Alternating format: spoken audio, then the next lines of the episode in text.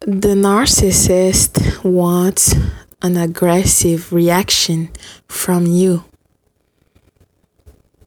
He thinks he knows you, right?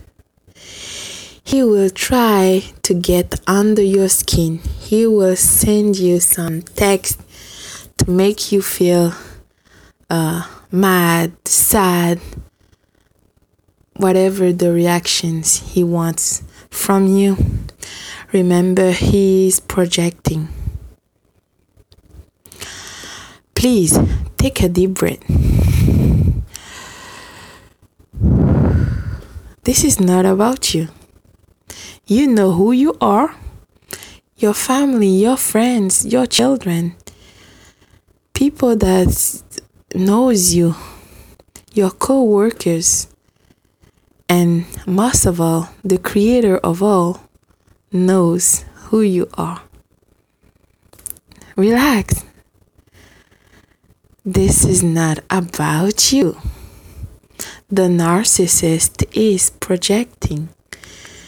He wants an aggressive reactions from you.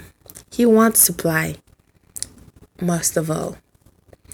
He already smeared your name with all his uh, fan club members and his flying monkeys. He didn't get the reaction he was expected from you. So he is mad.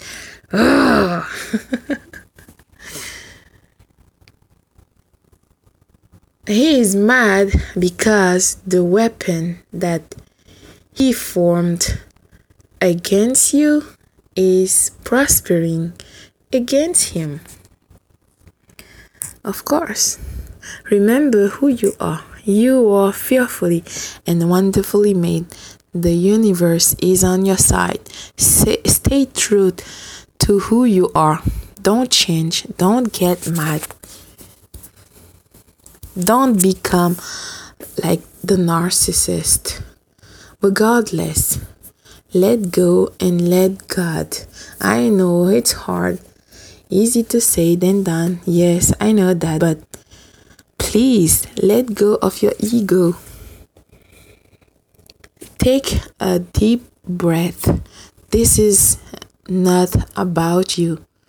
The narcissist wants you to feel unbalanced, unworthy, just like him but you have the light in you and you are fearfully and wonderfully made by God Himself. You are the greatest miracle in this world. So don't let the narcissist get under your skin. Take a deep breath.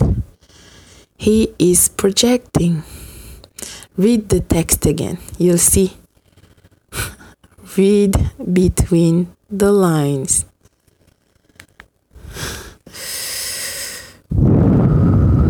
Take a deep breath. Bonjour, bonsoir.